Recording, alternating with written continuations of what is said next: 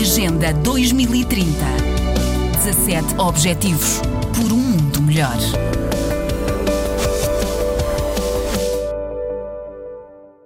É evidente, afirma o diretor de cooperação da OCDE, travar a pandemia passa por uma luta à escala global, realça Jorge Moreira da Silva. Portanto, não é apenas uma questão ética, é uma questão moral, é também uma questão de eficiência. Os, os estudos eh, mais recentes apontam, aliás, para um,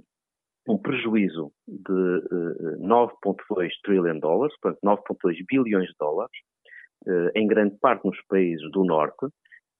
se os países do Norte, os países mais ricos, não uh, apoiarem os países em vez de desenvolvimento no processo de vacinação. Jorge Moreira da Silva destaca a importância de alargar o acesso às vacinas aos países mais pobres que enfrentam dificuldades acrescidas. Eu tenho vindo a alertar, a OCDE tem vindo a alertar, desde o início desta crise, para a circunstância destes países em vez de desenvolvimento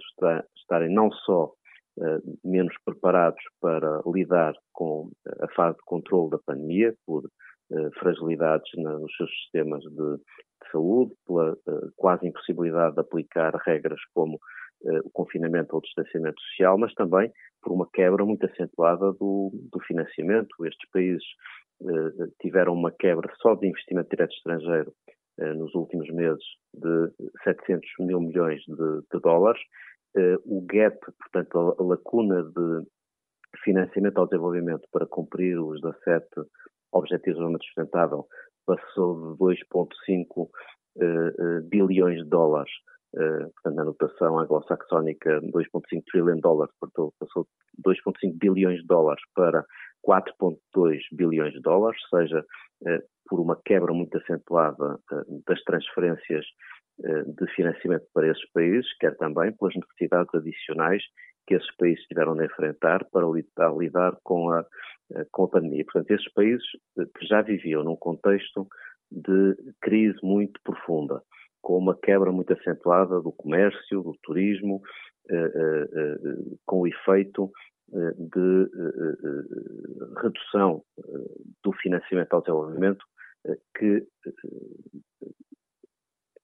cria, infelizmente, condições para termos 150 milhões de cidadãos em situação de pobreza extrema, a mais, isto é, novos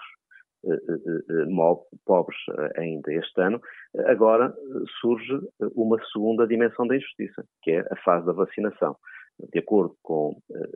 os dados que fomos coligindo e que a OMS também tem vindo a destacar, ainda que esta iniciativa da coligação para as vacinas seja muito, muito meritória, é, aliás, um esforço de coordenação sem precedentes que envolve países eh, desenvolvidos e países em de desenvolvimento, em termos práticos, estamos perante eh, fenómenos de nacionalismo eh, eh na vacinação, estamos perante uma enorme desigualdade nos efeitos eh, da vacinação, dos calendários da vacinação, do acesso eh, às, às vacinas e os números são impressionantes. Nós, neste momento, sabemos que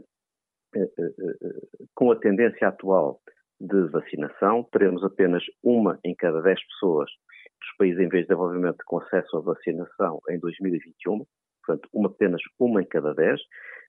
e estes países terão que esperar por 2024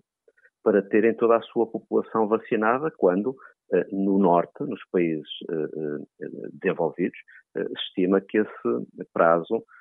seja atingido eh, no final deste ano. Portanto. Não é justo. Já esta semana tinha dito Moreira da Silva que 75% das vacinas tenham sido compradas por apenas 10 países e que haja países onde jovens saudáveis são vacinados, quando noutros nem sequer os profissionais de saúde lhes têm acesso. Jorge Moreira da Silva defendeu ainda em entrevista à agência Lusa que é absolutamente imprescindível aumentar a ajuda pública ao desenvolvimento, mas receia que venha a acontecer precisamente o contrário. A OCDE é composta por 37 países, incluindo alguns dos países mais ricos do mundo, mas também por economias emergentes. Reúne os principais doadores de ajuda pública ao desenvolvimento. Agenda 2030 17 Objetivos por um mundo melhor.